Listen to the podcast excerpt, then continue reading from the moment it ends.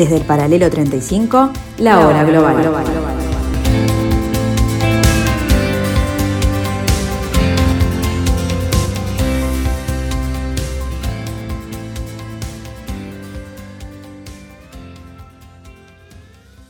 Muy buenas tardes amigos, bienvenidos a este martes 24 de mayo del año 2022, bienvenidos a este pedacito de la programación de Radio Mundo. En el 1170M de vuestro dial, aquí en esto que unimos en llamar la hora global. Bienvenidos.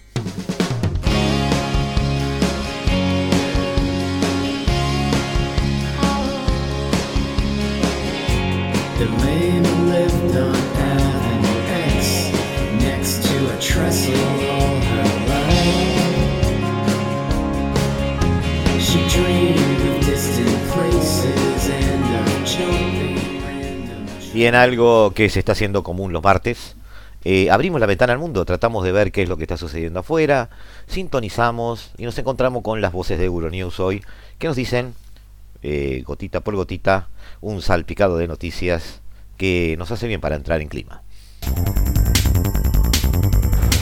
La Comisión Europea cree que la situación de Hungría respecto al Estado de Derecho se ha deteriorado desde el año pasado. Dos de los puntos clave son los derechos del colectivo LGTBI y las escuchas telefónicas a periodistas y empresarios de la oposición. El gobierno populista húngaro, dirigido por Víctor Orbán, se ha enfrentado este lunes a una audiencia en Bruselas. Hace cuatro años, las vulneraciones de Hungría a los valores fundamentales de la Unión Europea hicieron que se activase el proceso del artículo 7, que puede acabar con el derecho a voto de Budapest en el Consejo Europeo pero Orbán se mantiene firme y descarta ceder ante la Unión Europea. El mensaje más importante es que el 3 de abril los húngaros decidieron. La gente también está siguiendo los acontecimientos europeos. Y su respuesta al procedimiento del artículo 7 es que apoyan la política del gobierno húngaro sobre Europa y sobre todas las demás cuestiones relacionadas con el Estado de Derecho. Saben que lo que hace el gobierno nacional conservador húngaro es bueno para el pueblo húngaro y un mandato de más de 3 millones de votantes pasa por encima de todo y tiene las respuestas correctas para todo.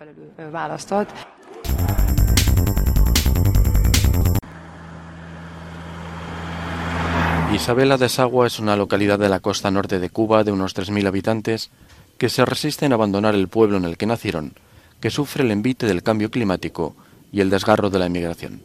Hace apenas cuatro décadas era la Venecia de Cuba. Sin embargo, el huracán Kate arrasó las últimas casas de madera que había sobre el agua en noviembre de 1985. El ciclón que acabó con todas esas casas de madera que habían arriba del agua. Ahí fue creada la nueva Isabela. Como ustedes van para allá antes.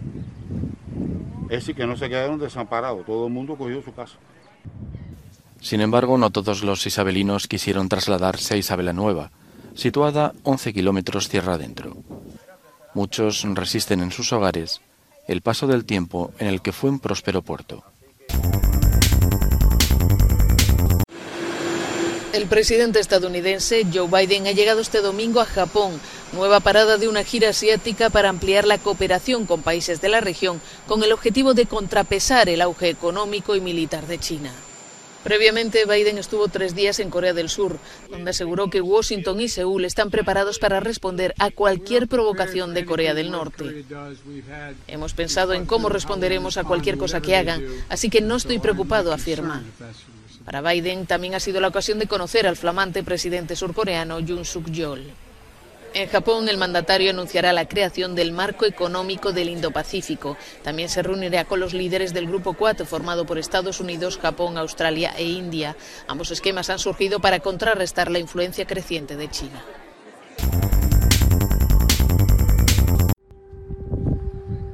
El de Ucrania es solo el conflicto más reciente que está obligando a un porcentaje importante de la población a abandonar el país. Una cuarta parte de los ciudadanos de la ex República Soviética ha traspasado la frontera. Por primera vez en la historia, la ONU calcula que hay más de 100 millones de refugiados en todo el mundo. El año pasado la cifra era de 90 millones. El alto comisionado para los refugiados de la organización, Filippo Grandi, ha considerado que se trata de un terrible indicador del estado de nuestro planeta y ha pedido esfuerzos para encontrar soluciones. La guerra en Afganistán y la llegada al poder de los talibanes hace que los nacionales continúen abandonando el país. El número de menores no acompañados que pidieron asilo en la Unión Europea se incrementó en 2021 un 72%, con una incidencia importante de aquellos procedentes del territorio asiático. El viejo continente no había vivido una situación similar desde la Segunda Guerra Mundial. La situación a nivel global está agravada por los conflictos y las crisis en Yemen, Etiopía, Burkina Faso, Myanmar, Nigeria o la República Democrática del Congo. Sí, es el primer ministro británico Boris Johnson brindando en una fiesta en Downing Street el 13 de noviembre de 2020, ocho días después de haber endurecido las medidas de confinamiento impuestas por el coronavirus. Cuatro fotografías publicadas por el canal de noticias ITV. Aparecen hasta ocho personas, cuando las reuniones estaban limitadas a un máximo de dos. La investigación de la Policía Metropolitana de Londres concluyó la semana pasada con la imposición de 126 multas. Boris Johnson, su esposa Carrie y el titular de Economía Rishi Sunak fueron sancionados por participar en una fiesta anterior. Más leña al fuego del escándalo conocido como el Partygate, a la espera de que se publique el informe independiente de la alta funcionaria Sue Gray. Más presión para Boris Johnson. Bajo un sol abrasador, los migrantes corren hacia suelo estadounidense. Llevan días caminando bajo temperaturas extremas y sin comida. Esperan encontrar refugio en Estados Unidos.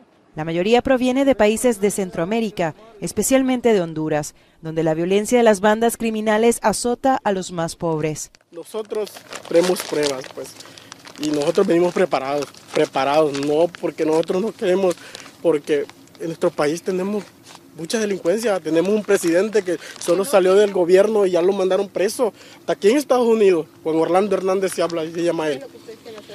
Pues un asilo, protección a nuestras vidas. También porque a mí me mataron a mi hija, a mí me están amenazando para matarme también ahí en, Honduras.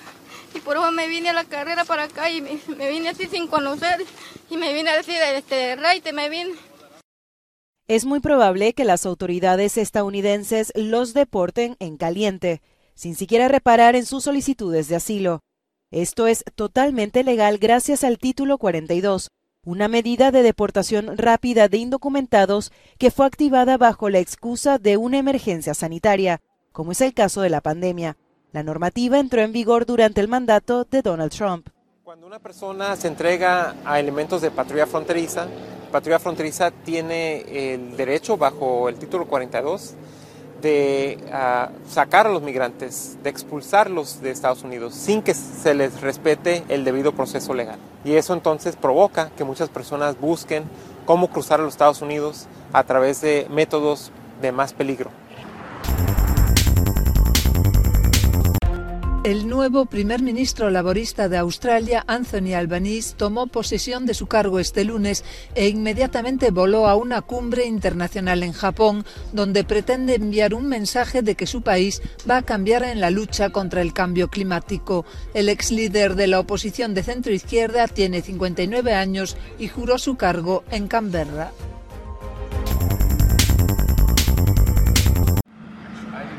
Todo preparado en Davos para la llegada de sus ilustres invitados, con una palabra o idea destacando sobre todas las demás, seguridad. Desde francotiradores hasta obstáculos de hormigón, ningún detalle ha sido pasado por alto para la celebración de un nuevo foro económico mundial, que contará, una vez más, con otro de sus clásicos, las protestas. Y es que con el fin de la pandemia vuelven también a la cumbre los manifestantes contrarios a esta importante cita. Algunos de ellos mostrarán su rechazo absoluto al foro, mientras otros esperan presenciar en el mismo algún tipo de acción decisiva contra la pobreza o el cambio climático. Creo que hay muchas cosas que han cambiado, reconoce esta activista. Pero al final, los grandes pasos no se han dado todavía. Y necesitamos esos grandes pasos que realmente aborden la crisis climática. Veo que poco a poco tiene lugar un cambio de valores y que la gente habla más de ello, que es más importante y que está más en la agenda. Con la guerra de Ucrania más que presente, Davos acoge también una exposición sobre los crímenes cometidos en este conflicto por las tropas invasoras. El escenario, la que fue en su momento la Casa de Rusia.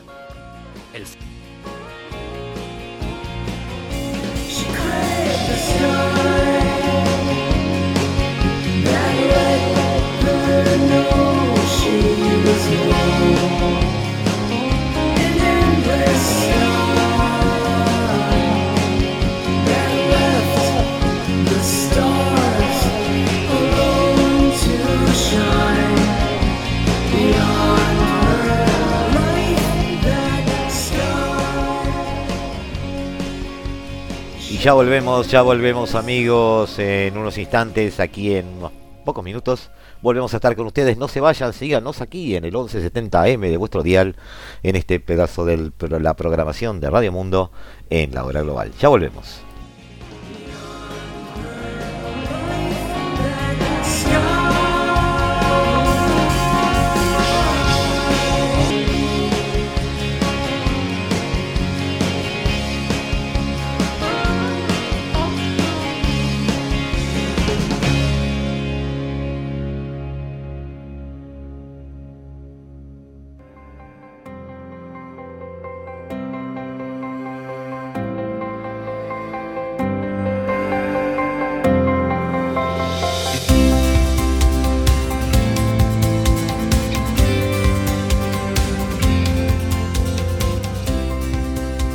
Desde el paralelo 35, la hora global.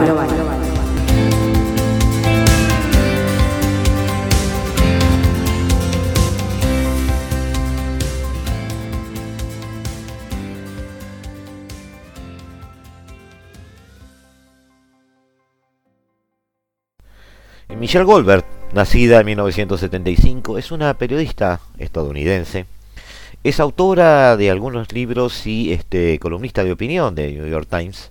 Ha sido corresponsal, además de, American Prospect, eh, columnista en el Daily Beast and Slate y escritora senior de la revista The Nation. Eh, educada, joven, muy talentosa. Es uno de esos eh, periodistas que lucen también, paralelamente, una carrera militante en determinadas áreas de opinión y controversias. Nada de esto, por supuesto, desmerece su calidad como periodista, pero ha escrito hoy una interesante, ayer, perdón, una interesante columna en el New York Times, la cual no, no comparto del todo, no lo comparto en, el fondo de algunos de los temas propuestos, pero eh, me pareció correcta la forma de análisis y me parece muy valioso que ustedes estén en contacto con este sesgo de opinión, este, y por eso la, la, digamos, la, la relatamos aquí, la leemos aquí, eh, sin hacer ninguna mención crítica porque no, no corresponde hacerlo.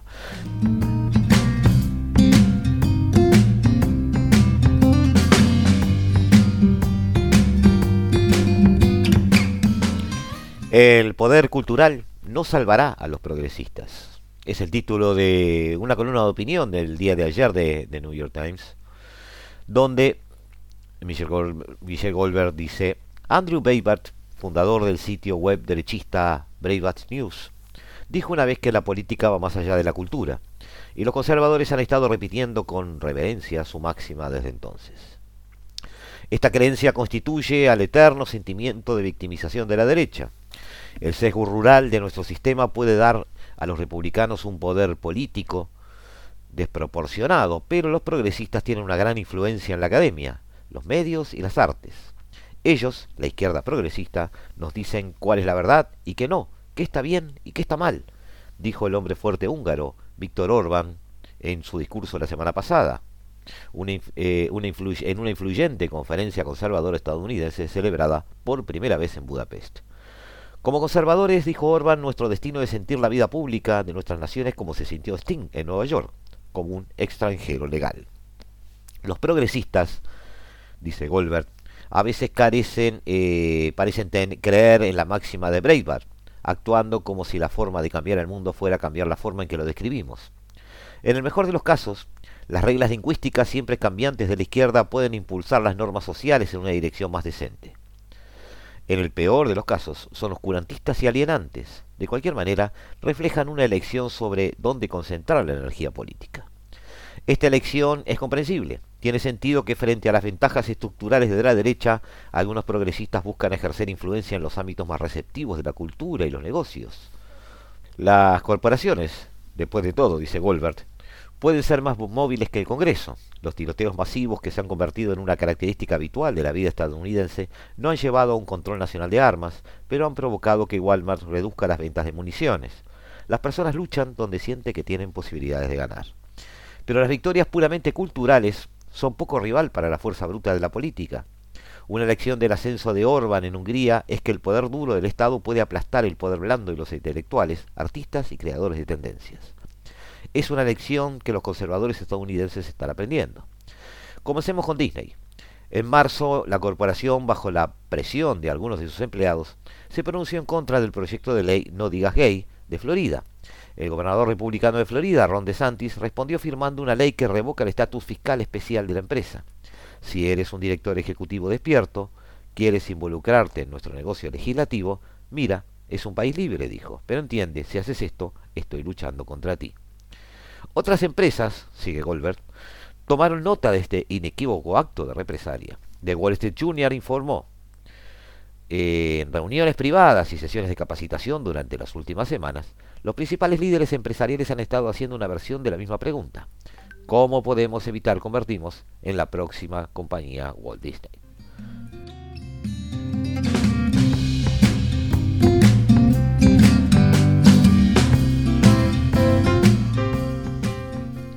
Una respuesta fácil sería permanecer callado sobre temas sociales polémicos. Un memorándum de la firma de Relaciones Públicas, SENO, obtenido por primera vez con el Boletín Popular Information, aconsejó a los clientes que reaccionaran a la opinión filtrada de la Corte Suprema que anuló Roe versus Wade, que eviten tomar una posición que no pueden revertir, especialmente cuando la decisión no es definitiva. Muchos conservadores se han alegrado por la relativa tranquilidad de los líderes corporativos que antes hablaban abiertamente. La campaña contra Disney fue realmente una prueba de concepto de cómo la derecha política puede tomar el capital de despertar, me dijo el activista conservador Chris Rufo. En lugar de denunciar la probable muerte de Roe, algunas empresas han prometido a los empleados en los estados republicanos que pagarán los gastos de viaje relacionados con el aborto. Pero los legisladores estatales conservadores pueden apuntar a tales beneficios. El estado de Texas tomará medidas rápidas y decisivas si no rescinde de inmediato su política recientemente anunciada de pagar los gastos de viaje de las mujeres que abortan a su hijo por nacer, decía una carta al director ejecutivo de LIFES de 14 legisladores republicanos en Texas. No es solo sobre el aborto que la ley se está remodelando la cultura. Los maestros en muchos estados se han vuelto aterrorizados de hablar con estudiantes acerca de la homosexualidad o el racismo. Prosigue Goldberg, el vicegobernador de Texas, Dan Patrick, quiere extender la prohibición estatal de enseñar la teoría, la teoría crítica de la raza a la educación superior y propuso eliminar la permanencia en colegios y universidades públicas para eliminar a los profesores que no cooperan. La semana pasada, dos políticos de Virginia solicitaron una orden de restricción para evitar que Barnes Noble vendiera las memorias ilustradas de Janet Keir y la novela de fantasía A Cart of Mist and Fury a menores sin el consentimiento de los padres, como parte de una demanda más amplia sobre estos mismos libros. Cuando leí eh, sobre la demanda, dice Michelle Goldberg, que argumenta que los libros son obscenos, le envié un correo electrónico a Jonathan Friedman, director de Libertad de Expresión y Educación del PEN América, preguntándole si realmente podría llegar a alguna parte. Su escalofriante respuesta fue que sí podía. Después de todo, depende de los jueces tomar decisiones sobre lo que es obsceno y los republicanos han puesto muchos jueces de extrema derecha en el tribunal. Incluso si tal traje finalmente falla, Friedman, Friedman perdón, espera que tenga un efecto escalofriante en los libreros mientras deciden qué vender. Los políticos conservadores en Estados Unidos y Europa Occidental, dijo Orban, enfrentan un problema que los húngaros ya han abordado con éxito. El problema es que los liberales progresistas dominan los medios y producen todas las obras de adoctrinamiento político de la alta cultura y de masas. Orban resolvió este problema a través de la censura y el acoso legal y burocrático de artistas, escritores y medios de comunicación hostiles. Resulta que la cultura según Goldberg, y termina Goldberg el artículo, resulta que la cultura está aguas abajo de la política.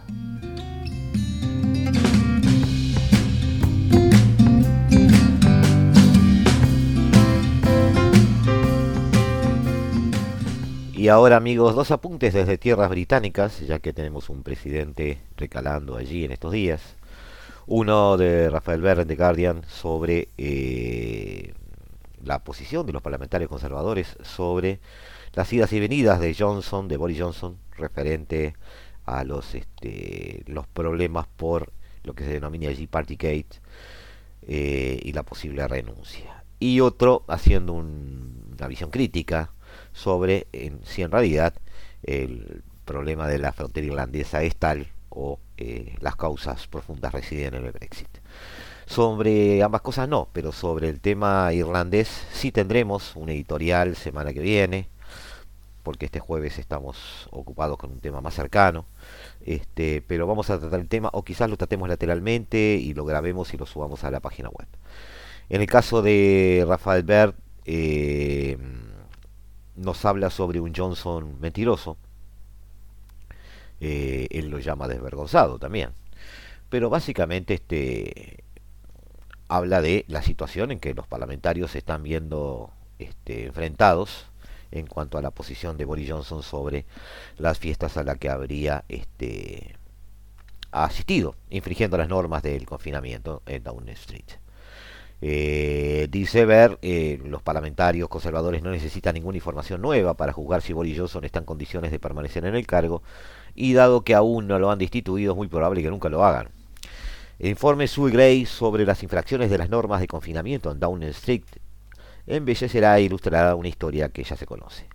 Las leyes impuestas al país en una emergencia de salud pública fueron burladas por el centro del gobierno y la persona responsable en última instancia, el primer ministro, el legislador número uno, era el mismo un infractor de la ley cuando se le preguntó al respecto en el Parlamento, mintió.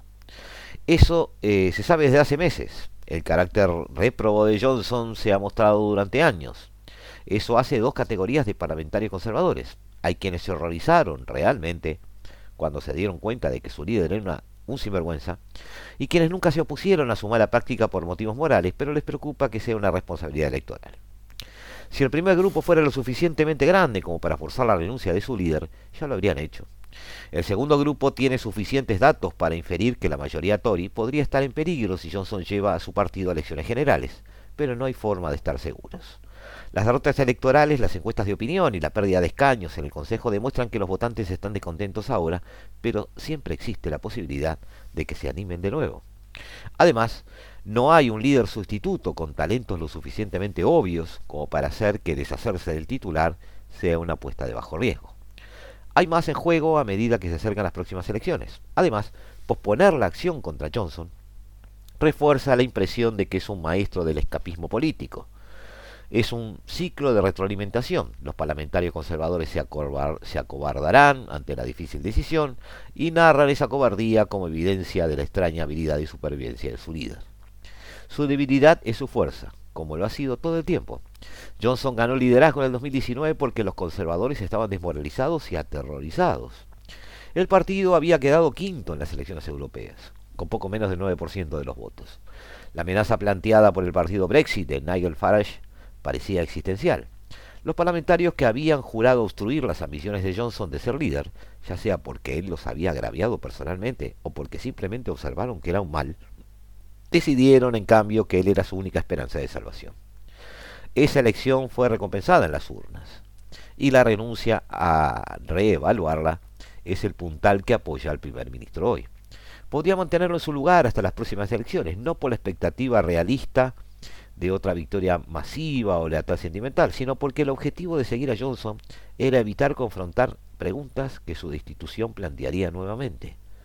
Lo protege el temor de ver las grietas, las yeserías desmoronadas, el moho y la humedad que empapeló la vívida candidatura de Boris. Hay destellos de él en cada rincón, donde el papel ya se ha despegado. El gobierno no tiene respuesta a la crisis del costo de vida, porque el primer ministro y el canciller no pueden ponerse de acuerdo sobre quién debe recibir ayuda, cuándo y cómo debe financiarse. Hay asesores de Downing Street que dicen que un impuesto sobre las ganancias extraordinarias a las empresas de energía sería poco conservador, lo que equivale a interpretar el conservadurismo de manera restringida como un credo para el gobierno como protector de las ganancias corporativas, indiferente a la pobreza. Esta, esa es una definición, pero la historia británica ofrece otras, que incluyen la intervención en crisis sociales. También hubo una vez una especie de conservadurismo que se preocupaba por conservar las cosas, observando las reglas y convenciones que se supone debe mantener al gobierno honesto. Existía hasta hace poco un, un, conservadurismo que reconocía el Estado de Derecho como fundamento de la democracia y reconocía la intrínseca villanía de los políticos que se excusan de las reglas que imponen a la gente común. Ahora los Tories están dirigidos por un hombre así. La elección de continuar bajo su liderazgo también es existencial Cuanto más tiempo permitan una forma de gobierno que no reconoce ningún principio superior al derecho del primer ministro al poder, más difícil se puede explicar que otros valores representen el partido. Hubo un momento a principios de este año en el que el peso de la indignación pública por las fiestas del encierro estaba aplastando la vida política de Johnson, pero los parlamentarios conservadores no lograron acabar con él. Con esa suspensión de la ejecución, declararon que no era éticamente incorrecto que un primer ministro hiciera trampa y mintiera en el cargo, solo que era imprudente que lo atraparan y solo mientras lo digan las encuestas de opinión. Si las encuestas pueden cambiar, lo incorrecto puede volverse correcto. Ya es demasiado tarde para volver al punto de principio. Si los parlamentarios conservadores despiden a Johnson, tendrían que dar una razón. Y si la ofensa es deshonestidad, deben describir la mentira. ¿Dónde termina eso? Es el hilo perdido que no se puede tirar por miedo a desenredar todo el tejido de mala calidad. Quizás haya suficientes conservadores con el coraje de hacerlo, si no por este escándalo, por el próximo. Johnson ciertamente no puede ser avergonzado hasta la resignación, pero esa desvergüenza es contagiosa. Es la fuente de resiliencia lo que hace que los conservadores crean que su líder actual tiene poderes que ningún otro candidato podía igualar. Y una vez que se ha entregado a ese pensamiento, se vuelven incapaces de juzgar si la ausencia de conciencia en un primer ministro es razón para despedirlo o para respaldarlo.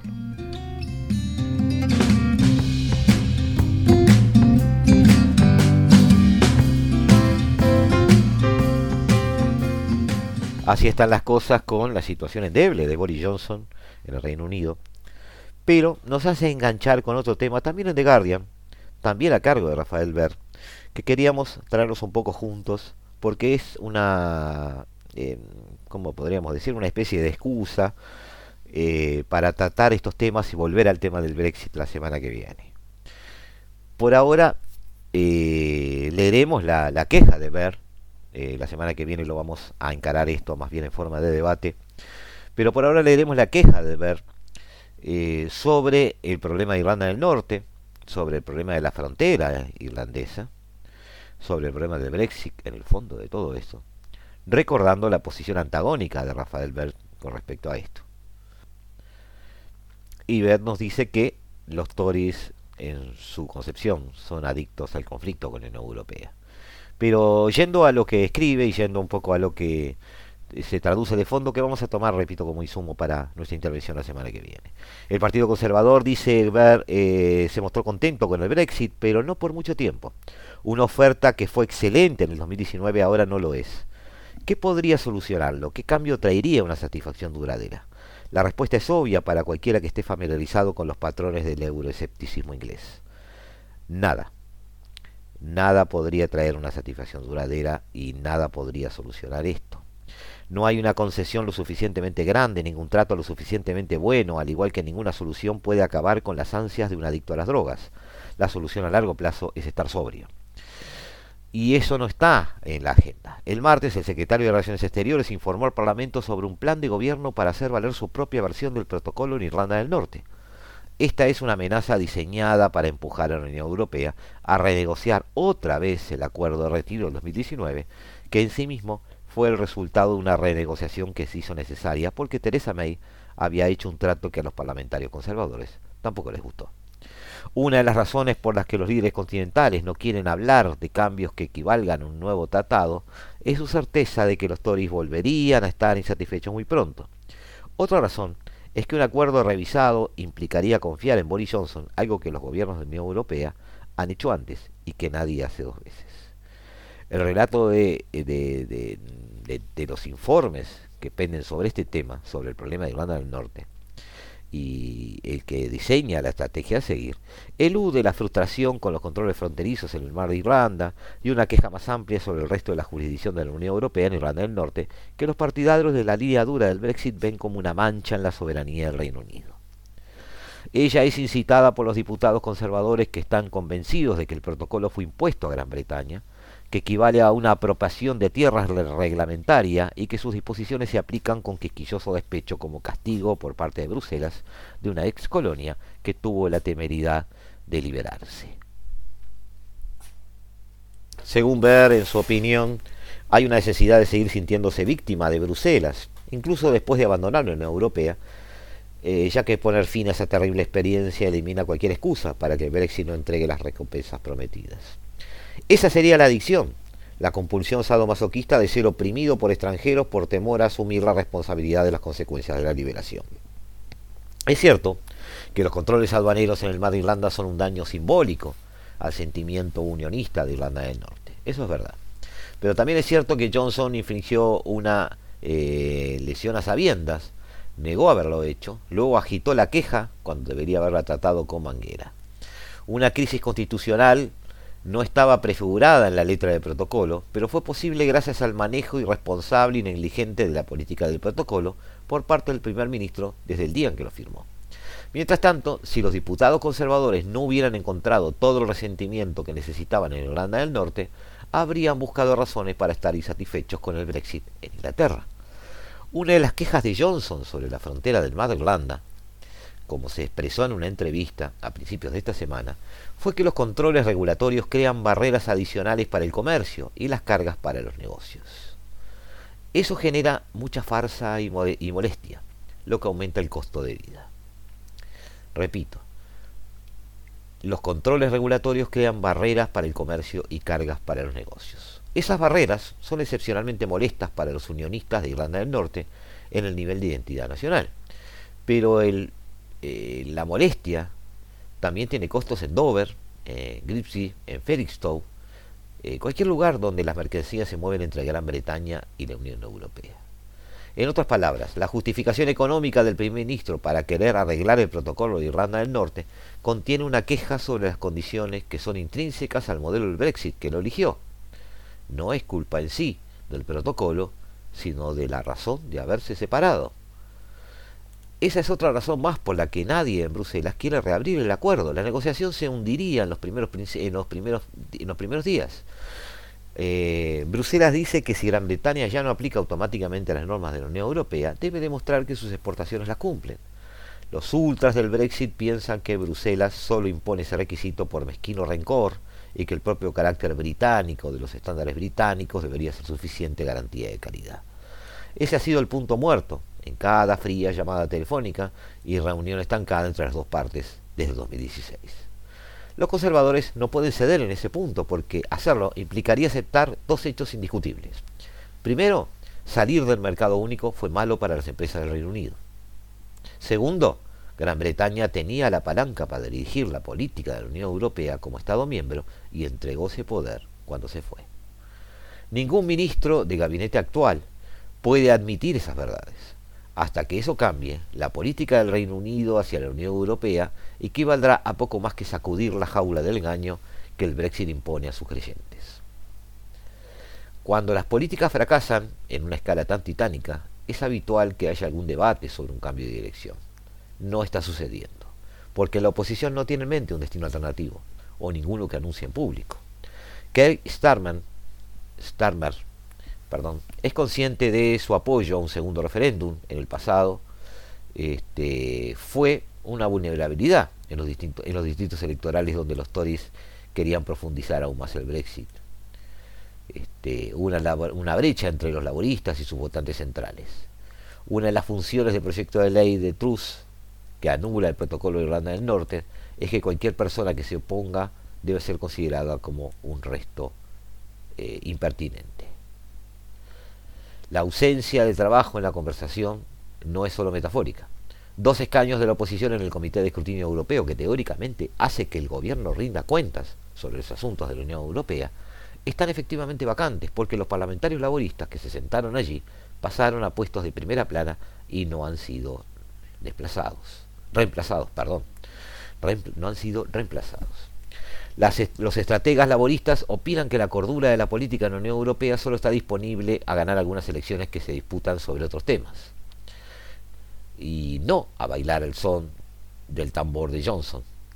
Esto es probablemente cierto, pero significa que los parámetros del debate sobre Brexit están establecidos por, diferentes por diferencias marginales entre maniáticos e intransigentes sobre el ritmo óptico para huir de la realidad un panorama bastante tétrico, apunta el editorial, amigos, eh, en una crítica profunda al Brexit, dándolo como una especie de paso sin solución y todos los males que vienen después son debidos a él. Es una fórmula para la crisis perpetua, como se dice justamente en este artículo. El lío constitucional que Johnson ha hecho en Irlanda del Norte es hasta ahora el episodio más grave, pero es poco probable que sea el último. El problema no es que se puede hacer para que el protocolo funcione como está escrito, sino que fue escrito para promulgar un Brexit, que no funciona.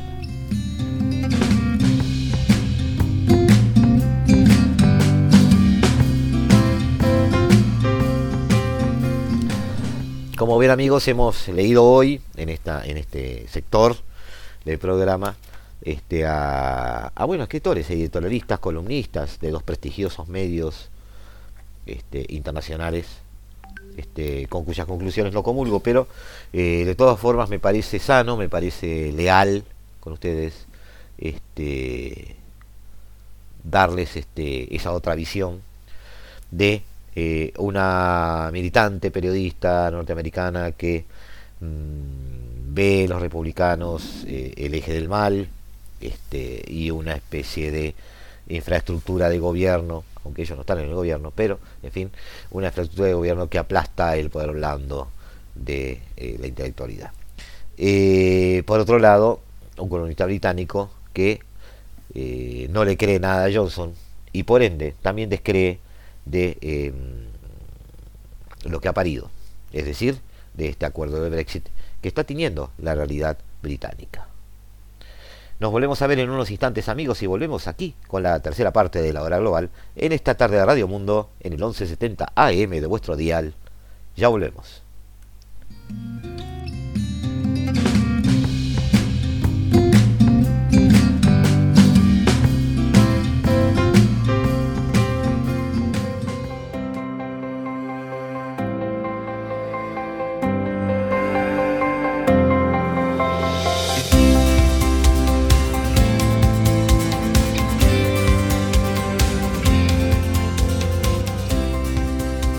Desde el paralelo 35, la hora global.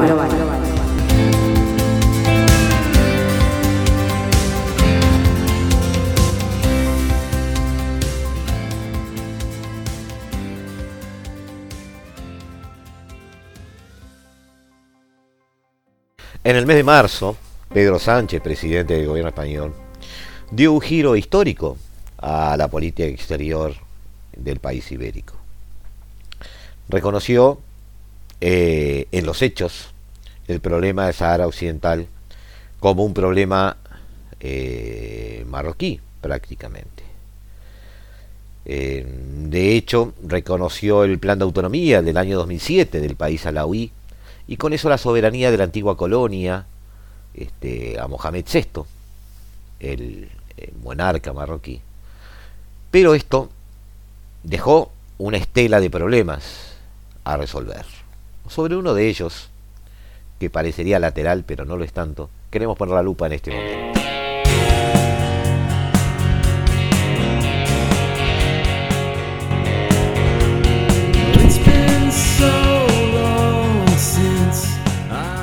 Uno de los principales, por supuesto, eh, ante la sorpresa del propio Mohamed VI, este, y, obviamente la indisposición con Argelia, que soportaba políticamente al Frente Polisario, siendo además el principal eh, proveedor de gas de España. Bueno, eh, sin comentarios. Además de eso, eh, tenemos el caso del el dominio sobre las aguas de la plataforma continental que separan el archipiélago canario de española, español, y las costas africanas ahora eh, de un Sahara Occidental autónomo dentro de una soberanía marroquí. La problemática sobre los límites que marcan las fronteras marinas entre España y Marruecos eh, era histórica, hay que reconocerlo. Ahora cobra un papel este, bastante crucial, bastante importante en las relaciones diplomáticas de los dos países porque este, se esperan nuevas negociaciones para un nuevo reparto del territorio frente a Canarias. Es parte del menú a resolver. En la, en la actualidad, ese, ese, corredor, ese pasaje de mar, es que además es una de las principales rutas migratorias hacia las islas. Se separa a la mitad por una mediana. Ese es el criterio que se utiliza hoy. Eh, sin embargo, las aguas que quedan del lado africano no son, según el derecho internacional, plenamente marroquíes, pues las costas ubicadas en la mitad sur del archipiélago se sitúan frente al territorio ocupado del Sahara Occidental. Aquí aparecen los problemas. Las conversaciones entre Rabat y Madrid eh, empezarán eh, en una fecha cercana, suponemos que principios de junio. No hay una fecha cerrada. Y los representantes legales saharauis no han sido llamados y no participarán. Cualquier acuerdo rubricado que implique un nuevo reparto, independientemente de que beneficie España o beneficie a Marruecos mismo, de la zona sur de esa plataforma, la que está ubicada frente a las costas del Sahara Occidental, repito, eh, podría desencadenar una nueva reacción del Frente Polisario ante las Cortes Internacionales. Eh, las aguas del Sahara no pueden ser objeto de negociación. Si eso ocurre, España estaría reconociendo directamente la soberanía de Marruecos sobre el territorio ocupado. Sería algo gravísimo, dijo este, públicamente este, un delegado del Frente Polisario en España. Es decir, el Frente Polisario resiste que España y Marruecos estén repartiendo un territorio que obviamente, obviamente, eh, piensan que es de ellos. El Frente Polisario se ve como interlocutor válido único con quien hay que entablar negociaciones eh, sobre los recursos saharauis. Desde el Polisario desconfían que los diálogos entre Madrid y Rabat eh, sean más profundos y además advierten que tomará medidas legales ante cualquier pacto que incluya la fachada atlántica saharaui, según algunas notas de prensa que estoy, estoy viendo. Algunos titulares hay al respecto también. Aunque no se ha avanzado mucho, repito, porque las fechas de negociación todavía no están a la vista. Por lo tanto, solo lo que hay son especulaciones. Eh, se han declinado a hacer declaraciones en público, tanto por el canciller español como por el marroquí. Se desconoce si España está abierta a incluir las aguas de esa antigua colonia dentro de las conversaciones. En ese sentido creemos que el Frente Polisario hace bien en abrir el paraguas. Por otro lado, la ausencia del Frente Polisario en las negociaciones obviamente nos sorprende al representante en España, este, quien vio el clima como se veía venir. Recuerda que el problema de la interlocución siempre ha existido, además. No obstante, el político saharaui manifiesta su descontento y detalla que la situación actual es diferente, ya que las relaciones con España están quebradas tras el cambio de la postura de Pedro Sánchez. De hecho, el movimiento soberanista no tiene intención de sentarse junto a representantes españoles, al menos hasta que no se les dé una respuesta y se le aclaren eh, qué sentido tenían los acuerdos con Marruecos. No se sabe nada más que eh, una famosa carta eh, o comunicado, como se quiera decir, de, España referente al destino del eh, Sahara español, Sahara occidental. No podemos mantener una relación de normalidad con un gobierno que se ha posicionado claramente al lado de un país agresor y ocupante, denuncian los representantes del Frente Polisario. Mientras el gobierno de España guarda silencio, Rabat mueve sus hilos ante la comunidad internacional para legitimar la ocupación. Es lógico, ha sufrido un espaldarazo evidente. En paralelo a las conversaciones bilaterales que se abrirán en las próximas semanas, las Naciones Unidas está trabajando en la renovación de la Comisión de Límites de la Plataforma Continental, un órgano compuesto por perfiles técnicos que debatirá y elaborará una propuesta para delimitar las aguas. A pesar del carácter científico del comité, está formado por 21 representantes del mundo de la geofísica, la geología y la hidrografía, Marruecos pretende ir más allá y tratar de obtener algún este, sesgo político. Tanto es así que el país alawí ha postulado a un jurista sin formación científica que ha defendido en numerosas ocasiones la soberanía de Marruecos sobre el Sahara Occidental. Además, las embajadas del país alawí, es decir, de Marruecos, están trabajando para convencer a la comunidad internacional de la idoneidad de su candidato para ese órgano de Naciones Unidas, cuya composición se dirime en una votación en la que cada integrante debe recabar dos tercios de los apoyos requeridos. Es decir, un nuevo problema originado por un problema, por una pésima solución a un problema anterior. Esta es la historia, amigos, de cómo en el mes de junio se empezarán a dirimir todos estos temas en el Sahara Occidental con el costo político o no para España que corresponda.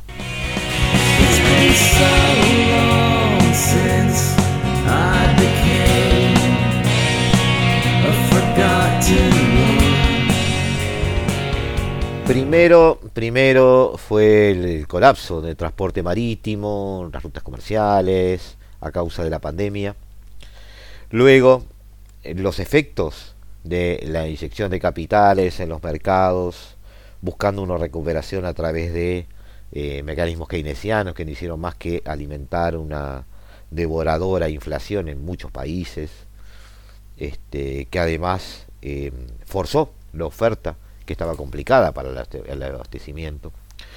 Después todavía vino el aumento de precios y el temor a desabastecimiento debido a la guerra entre Rusia y Ucrania. Y ahora, eh, el último episodio de estas telenovelas dramáticas en las que estamos inmersos es eh, el tema de los mercados alimentarios mundiales, donde estamos viendo restricciones a las exportaciones, encarecimientos de insumos, este, pero sobre todo restricciones que varios países han impuesto sobre alimentos esenciales, eh, como cereales, aceites y legumbres. Se dice que hasta 19 estados han aplicado ya algún tipo de medida proteccionista sobre el comercio de alimentos desde marzo de este año. Y poco después eh, del comienzo de la guerra de Ucrania, eso ya se veía. Muchos de estos países son grandes productores y exportadores de alimentos a escala global, incluidos los dos actores implicados en el conflicto. Recordemos que Moscú y Kiev acaparaban un cuarto de las exportaciones mundiales de trigo y dos terceras partes del comercio internacional, eh, por ejemplo, de aceite de girasol. Indonesia, un tercer actor en este caso, es el mayor exportador de aceite vegetal del mundo, o la propia Argentina, el tercer país con más peso en el mercado internacional de la soja, han impuesto, por supuesto, algún tipo de restricción también.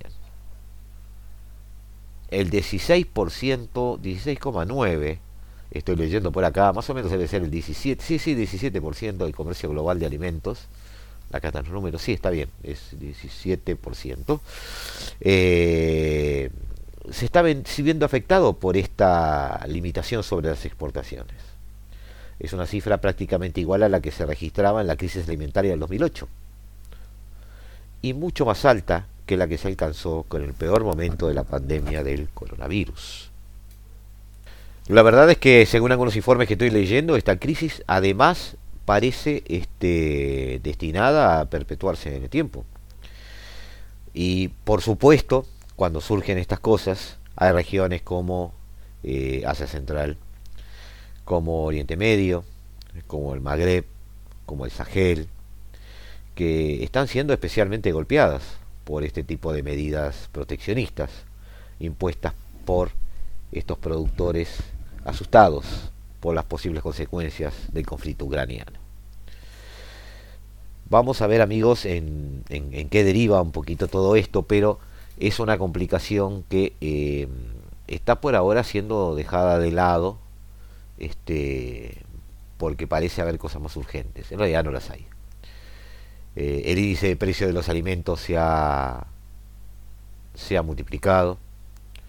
Eh, las consecuencias de esta situación sumado a desastres climáticos, este, a inundaciones, a sequías, este, ya son perceptibles y eh, nos parece que más tarde o más temprano eh, son temas que nos van a sacar de otros que son políticamente aparentemente más urgentes, pero no tan importantes como este.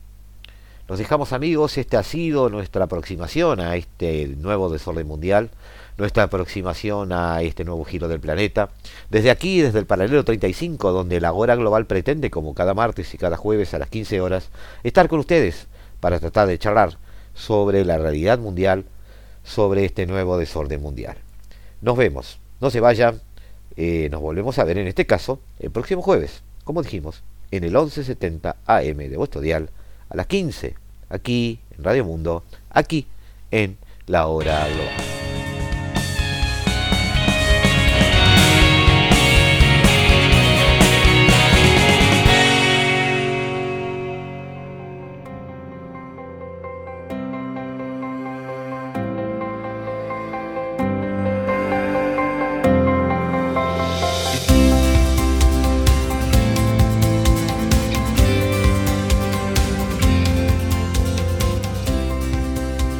Desde el paralelo 35, la hora global.